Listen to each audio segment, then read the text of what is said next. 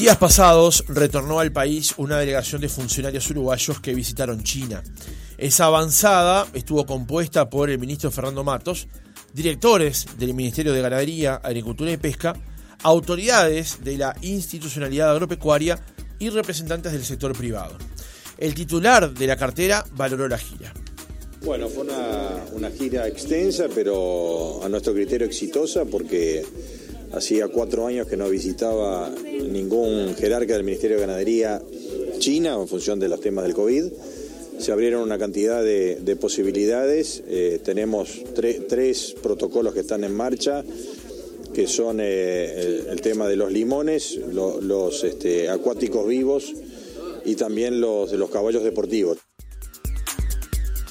El vicepresidente de INAVI, Oscar Perdomo, junto a la jefa de Enoturismo, Paula Vila, y el representante del Centro de Bodegueros del Uruguay, ante el directorio del organismo, Manuel Filgueira, integraron la delegación que viajó en misión oficial a China. Allí, entre, otras varias instancias bilaterales, se realizó, por ejemplo, una breve exposición sobre la vitivinicultura uruguaya, su historia y sus características, la producción sostenible y el rol de INAVI como organismo de regulación de los vinos y el sector en el país. ¿Qué importancia tiene en particular esta gina para el sector vitivinícola? ¿Qué otros intercambios, además del comercial, podemos aprovechar? Lo conversamos en nuestra entrevista central con Paula Vila, jefa de Enoturismo de INAVI. ¿Cómo le va? Buenos días, gracias por acompañarnos. Bueno, buenos días, un placer estar acá, muchas gracias por, convocarnos. Por favor, es un gusto. Eh, en primer lugar, eh, conviene eh, recordarle a la audiencia qué es INAVI y cómo juega INAVI dentro de todo el sector como articulador, porque eso además fue parte, no digo central, pero parte importante de lo que se comunicó, de lo que se transmitió en China. Sí, exacto. Bueno, INAVI, este, como sabrán, es un instituto, el Instituto Nacional de Vitivinicultura, que es un instituto de regulación y promoción del sector vitivinícola en nuestro país. Entonces, eh, eh, recorre todas las áreas de la vitivinicultura, desde toda la parte vitícola, eh, con asesores técnicos, toda la parte de vendimia, viñedos, con jefes, técnicos, enólogos y tiene un equipo bastante, o sea, muy, muy, muy completo para abarcar todas las áreas, también la parte de inspección, bueno, eh, para eh, tener un poco el, el, control, no lo llamaría así, pero sí este, cómo se mueve el mercado y, de, los, los, productos importados y también los nacionales. Y después tiene una clara incidencia en lo que es la promoción de la vitivinicultura a nivel eh, local y también a nivel internacional. Ese es un poco el objetivo de INAVI, más este, la promoción también del sector vitivinícola. Y en eso estamos trabajando. Eh, bueno, yo hace poquito me integré al equipo, si bien hace muchos años que trabajo en el sector vitivinícola. Eh, pero bueno, parte de una nueva estrategia, de un plan estratégico que está trabajando INAVI con el nuevo directorio, es justamente coordinar fuerzas con áreas bastante importantes en, en el sector como es bueno eh, comunicación comercio exterior enoturismo que es más la parte más comercial vamos a decir.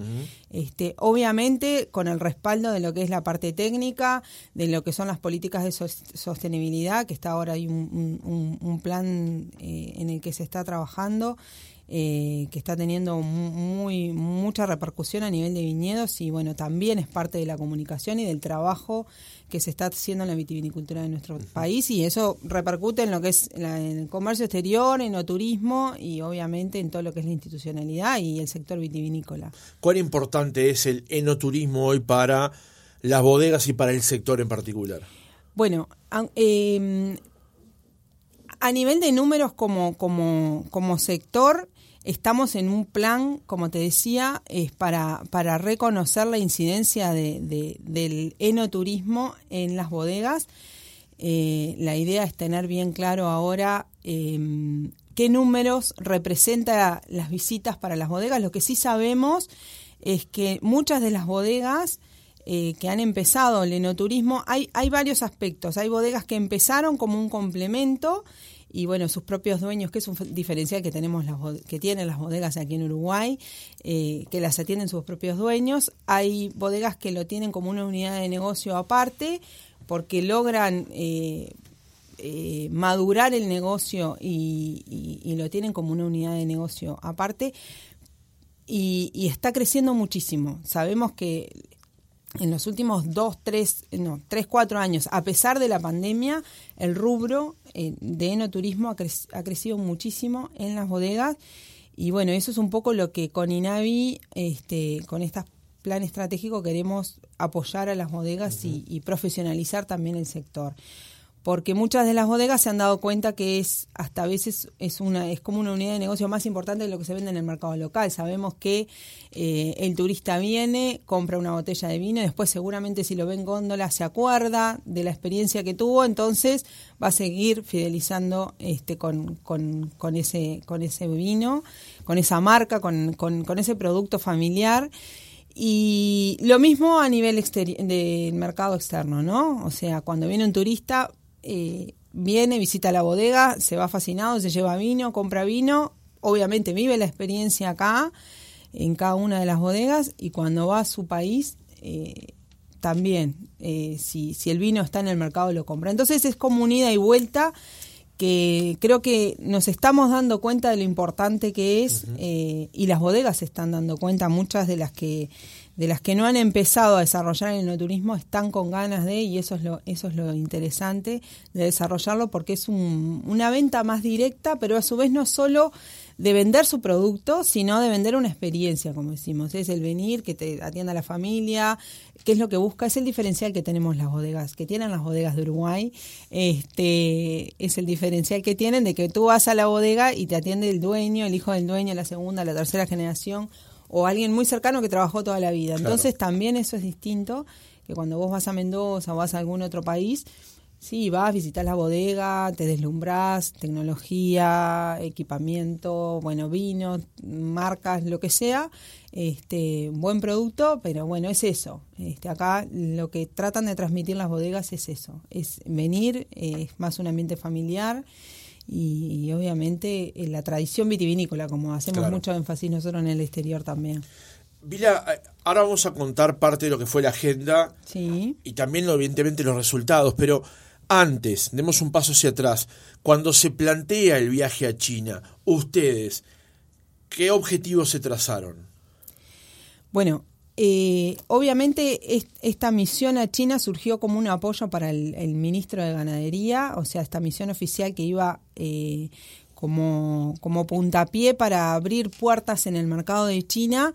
Eh, si bien mm, China no es un mercado que, que sí era foco antes, o sea, íbamos a focalizar antes de la pandemia, este, como, como, como instituto, se iba, se iba a trabajar en China. Después se puso un poco paño frío justamente por el tema de pandemia y, bueno, eh, no, no se avanzó en lo que es ir a ferias. O sea, obviamente sabemos que las distancias, la inversión es bastante importante y, y bueno, eh, se puso un poco de, de stand-by en esa etapa. Eh, bueno, con esto de la misión de, de, poder acompañar al ministro y a la delegación, dijimos, bueno, a ver, ¿por qué no eh, explorar en qué está el mercado, ¿no? El mercado, el consumo, el mercado de vinos, Nisha está creciendo muchísimo también en el mercado, en, la producción de vinos. Tuvimos la suerte de ir a, recorrer alguna bodega también. Y, bueno, ese era un poco el objetivo, ver en qué estaba el mercado y qué apertura podía, podía tener para el ingreso de, de vinos de nuestro país allí. ¿Se plantean eventualmente a China como un destino propio? o la posibilidad de llegar a China para ampliar la malla, digamos, comercial de la, del sector vitivinícola del país. Sí, una de las cosas que personalmente a mí me llamó la atención, que, que bueno, yo trabajé muchos años, como te decía, en la parte comercial, de, comercio exterior justamente, era que un poco el miedo que Uruguay le tenía, no, no miedo, pero sí los productores es a poder eh, tener capacidad de abastecer un mercado como es China, ¿no? Y una de las cosas que, que bueno, uno descubre cuando visita el mercado es que eso no es tan así. Eh, porque China se ha abierto a un, o sea, tiene una apertura bastante importante a lo que es productos importados, pero muy de nicho y muy selectos. Entonces, a veces eso no es tan este, en cantidad, sino en calidad, y es lo que, lo, lo que nos, nos sorprendió, que podemos ir este, por, por otros caminos que no es el vender eh, grandes, grandes cantidades de, de, vino, gran cantidad de vino, sino eh, diversas eh, marcas a, a, nichos bastante específicos. Por ejemplo, como nos pasó, que ahora te contaré en Hong Kong, en Macao y en, y en Guangzhou o Shenzhen, sí. Vamos a aclararle a la audiencia que durante muchos años estuviste vinculada a DEICAS, sí. a establecimiento Juanico, después sí tu llegada Exacto. a INAVI, por eso a veces eventualmente la confusión, pero es, parte de la, de, la costumbre, digamos. Bueno, en realidad sí, vengo hace 20 años que trabajo en el rubro, eh, trabajé en varias bodegas, está, eh, trabajé en cuatro bodegas en la parte comercial, de, en comercio exterior, comercio exterior. Eh, específicamente, entonces todo lo que es ferias, eh, bueno, viajes, eh, bueno, y la incorporación que a veces uno lo toma como propia, ¿no? Este, vender el producto, la bodega, que es un poco eso que yo siempre digo, el, vino es un camino de ida y este y bueno, es así, es, es como uno se engancha, se enamora y hasta con gracias, o sea, por suerte tengo la, la suerte de en todas las bodegas que tuve eh, dejar amigos y tener buenos vínculos, entonces, este, bueno, es eso, uno se apropia mucho de, lo que es la, de, esa pasión que tienen con el tema del vino, ¿no? Vila, decíamos recién justamente lo que tiene que ver con la agenda. Eh, ayer, revisando la, para la producción del reportaje, advertí que tuvieron varias actividades en varios lugares. ¿Cómo se fue confeccionando justamente esa, esa agenda? Bueno, Ahí está. En realidad fue un gran trabajo que hizo el embajador de China, en, de Uruguay en China, perdón, Fernando Lugris, este, y Cancillería, junto eh, con los diferentes cónsules que, que están allí en, los consulados que están en, China, armaron una agenda de actividades que la verdad desde el día 1 hasta, hasta el día 14 que estuvimos fueron bastante cargados con reuniones, eh, bueno, una agenda bastante importante. Eh, ya te digo, desde, desde que llegamos en diferentes ciudades, tuvimos la oportunidad de visitar Hong Kong, Macao, eh, Shenzhen, fuimos a Nilla, ahí nosotros nos separamos del resto de la delegación, fuimos a Nilla este, justamente para conocer el mercado de vitivinícola allí, o sea, eh, visitamos varias bodegas y mm, después de ahí nos fuimos a Shanghai. O sea que estuvimos en eh, Hong Kong, Macao, Shenzhen, Guangzhou, Ningxia y Shanghai, en cinco ciudades, de las cuales algunas estuvimos un día nomás, este, pleno día de reuniones y, salíamos. Sí. Pero en cada una de ellas con actividades específicas y con reuniones. ¿Cómo evalúa cada uno de esos puntos someramente, digamos? Sí, sí, sí.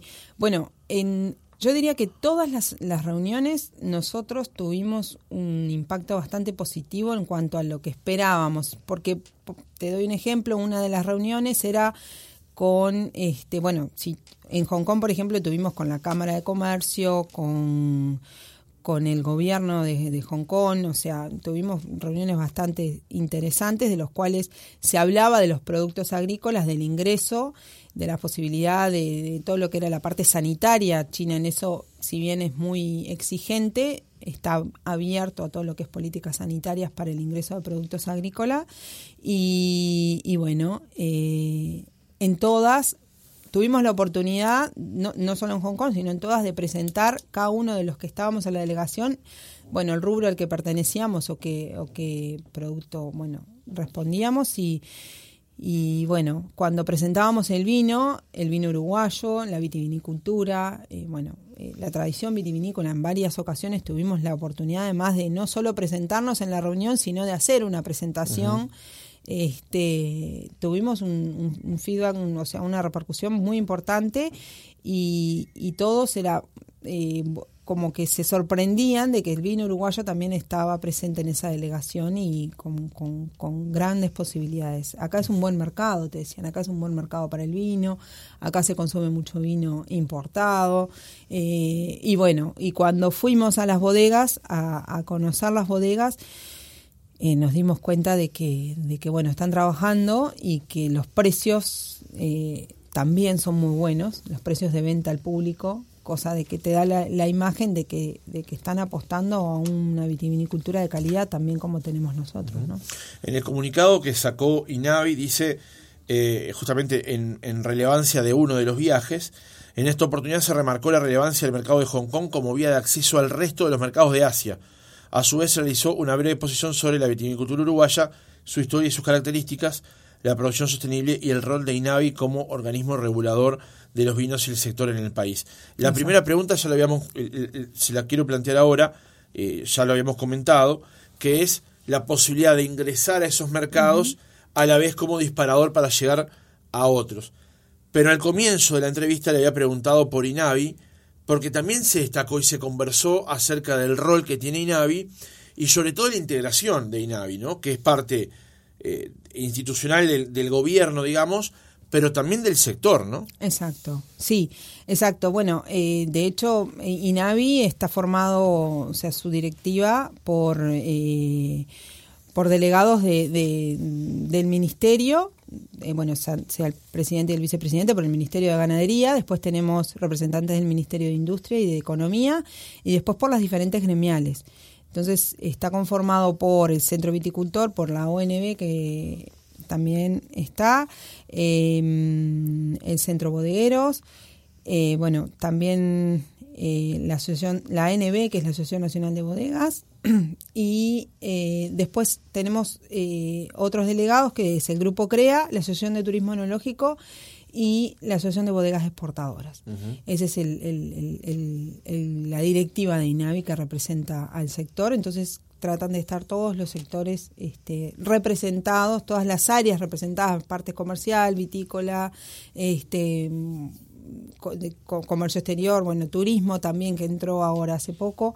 Este, representadas en el, en el, en el directorio. Sí. y planteaba justamente porque es como una especie de solución a la uruguaya, eh, la, la, conformación de INAVI, que a veces también es motivo de sorpresa en el exterior de cómo se puede articular entre los privados y el Estado, entre lo público y lo privado. ¿no? Exacto, sí, sí, sí, sí. Sí, es, es un, bueno, eso obviamente es por ley, que, que la representación es así, y, y bueno, sí, INAVI es, es un, un, ente paraestatal, como dicen, es en realidad tiene una legislación pública, pero está, eh, o sea, sus fondos son privados, o sea, es con, con la, tasa que se paga por, por la producción, ¿verdad? Eh, en términos generales, ¿quedó satisfecha con la gira? Sí, yo quedé muy contenta, la verdad que vi varias oportunidades. Así todo, eh, fue una gira muy institucional en la cual en todas las, ciudades que estuvimos nos recibieron la, FAO, que es la Foreign Affairs Office, que es la Oficina de Asuntos eh, Exteriores, que ayudaban al consulado a coordinar. El idioma es una barrera bastante importante, hay muy pocos que hablan inglés.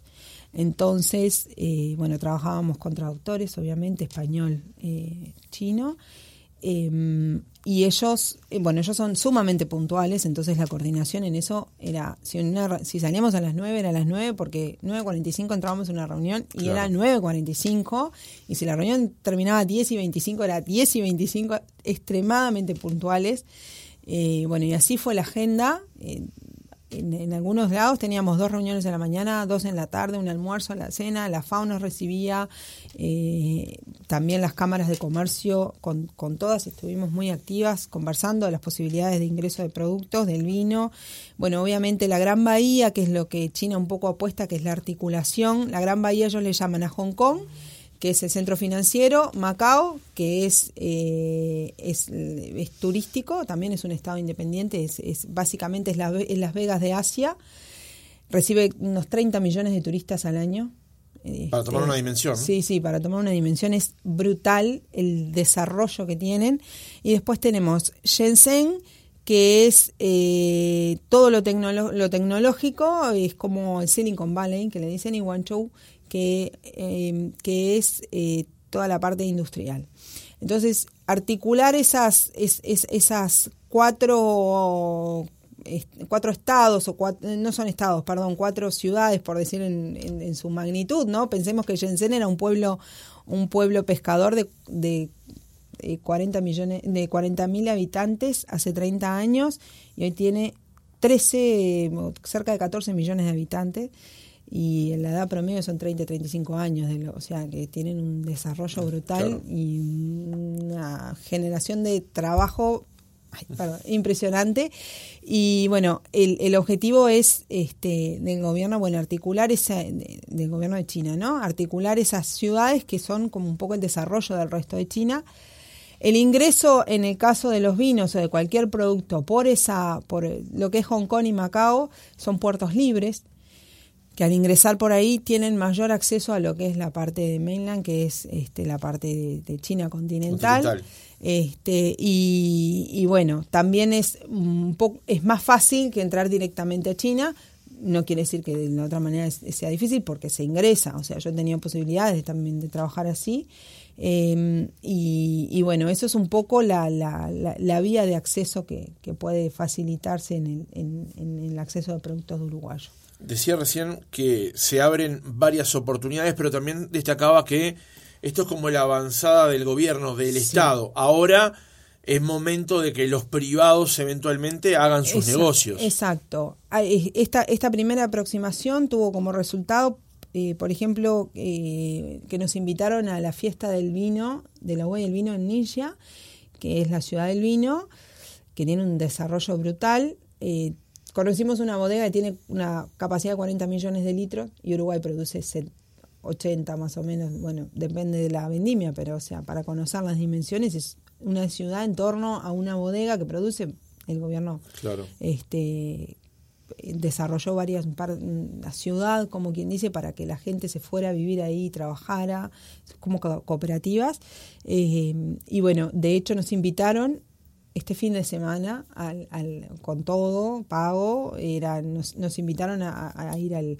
al, a la fiesta del vino como una forma de bueno es como un agradecimiento al, también a, todo lo que es el, la, visita que se hizo ellos quedaron muy agradecidos. Sí obviamente esto va a seguir. Eh, seguro tiene que seguir por un tema de que para ellos la confianza y el el, establecer ese tipo de lazos con las instituciones es muy importante y de ahí eh, los importadores es como que tienen otra vía de acceso. Tuvimos la oportunidad de visitar importadores directamente y bueno, el, relacionamiento que tienen ellos con las instituciones, de hecho directamente con el embajador y con y los cónsules que trabajan muy activamente en diferentes ferias comerciales de tecnología, de productos de uruguayos, todos los que están allá eh, van, participan en ferias, hay ferias todo el año allá, como acá podemos, se, puede hacer una feria, podemos ir a una feria a cualquier otro país, allá es todo el año en ferias. Entonces eh, los cónsules trabajan este, muy activamente eso y gracias a eso tienen un relacionamiento muy cercano con, con, diferentes organismos. De hecho, participamos en la inauguración del stand del consulado de Guangzhou eh, de la Feria Wine to Asia, que le ofreció un stand y estaban los productos, los vinos uruguayos de los, de los de las bodegas que están activamente trabajando allá. Eso fue como, como fue una, un ofrecimiento que le hicieron al consulado y el consulado obviamente no lo quiso perder. Y bueno, el, el, relacionamiento institucional es muy importante. Yo creo que ahora sí es tiempo de que, bueno, las bodegas este, comiencen de a poco, por lo menos a entablar contacto con, con, importadores.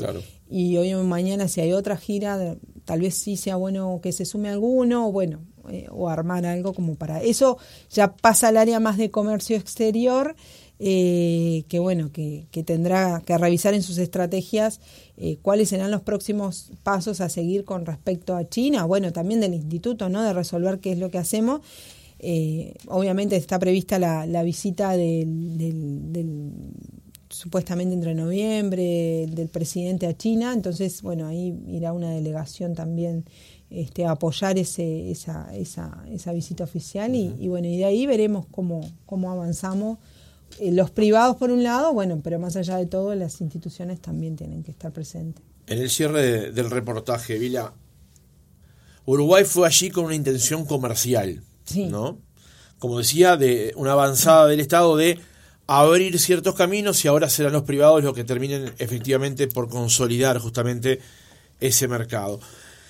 En Uruguay el sector vitivinícola está desarrollado, como decíamos más temprano, primeras, segundas y terceras generaciones están al frente ya de las bodegas. Pero nosotros, ustedes que estuvieron allí, ¿podemos aprender algo de China para aplicar en nuestro sector vitivinícola también? Sí, em, en cuanto al sector vitivinícola, nosotros lo que observamos, eh, ellos tienen muy buenas condiciones donde están en desarrollo, donde está la zona de desarrollo en cuanto a clima. Eh, es muy parecido, por ejemplo, no tanto a Uruguay, sino más bien a Mendoza. Eh, tiene muy buenas condiciones para, para, para, bueno, para plantar viña. Eh, lo que nosotros como instituto más que nada creo que tenemos que apostar, no sé si en cuanto a conocimiento técnico, porque nosotros estamos trabajando muy bien y bueno, obviamente tenemos muchos técnicos, muchos winemakers, muchos enólogos muy capacitados. Eh, sí, obviamente, en lo que la diferencia con, con China eh, es la infraestructura y todo lo que es la parte de maquinaria. Ellos tienen un desarrollo brutal y, y lo que no lo tienen lo generan eh, en, cuanto a tecnología. Entonces, creo que para nosotros el apoyo va más por ese lado que por lo técnico eh, porque nosotros tenemos muy buenos técnicos y los vinos nuestros están eh, muy bien posicionados a nivel internacional, a nivel local también, pero a nivel, eh, a nivel internacional están muy bien posicionados y, obviamente en mi caso que yo he vivido bastante la evolución del reconocimiento de los vinos en los mercados, hace muchos, hace 15 años nos preguntan, 20, capaz de decir 20, este, nos preguntaban dónde queda Uruguay después nos preguntaban si era Paraguay, después nos decían, ah, está cerca de Argentina, ¿es Mendoza? No, es Uruguay, más al Río La Plata, eh, el Océano Atlántico. Después pasaron a, preguntarnos, eh, bueno, sí, Uruguay lo conozco, pero tiene vinos, y después era, tiene vinos, ah, pero yo probé Tanat, bueno, pero probé Tanat y probé otra cosa. Y después ya venían y te pedían por vinos específicos de bodegas determinadas. Entonces, esa evolución es brutal porque el, vino se ha posicionado de una manera impresionante. Pero lleva años y lleva, mucho trabajo. muchos años y trabajo, sí. Cosa que eh, creo que eh, para China no, o sea, por, por su capacidad de difusión que tienen y por su capacidad de trabajo también, porque son millones, en, eso están un poco más despegados, pero sobre todo en tecnología. Nosotros le podemos dar mucho conocimiento técnico que ellos capaz no lo tienen, lo van a buscar a Francia, nosotros podemos aportar eso y ellos en cuanto a tecnología, este, bueno, infraestructura, eh, puede surgir un intercambio interesante por ese lado para, para Uruguay, ¿no? Sobre todo en el, en el área vitivinícola. Y obviamente de mercado, ¿no? Claro porque bueno, son tantos que no van a llegar a consumir ellos mismos, donde China empieza a consumir vino, ellos mismos no van a lograr consumir lo que produzcan ellos mismos. Entonces, obviamente, ofertar esa demanda. Exacto, esa demanda y además eh, en determinados este, también niveles y, lugares como Hong Kong y Macao, el producto importado también tiene su, su, su atractivo. Claro. Para ellos consumir productos importados es, es, es importante. Entonces, por ese lado también puede ir. Paula Vila, jefa de Enoturismo de INAVI, gracias por haber estado otra mañana con nosotros. No, un placer a las órdenes. Presentó este espacio Itaú.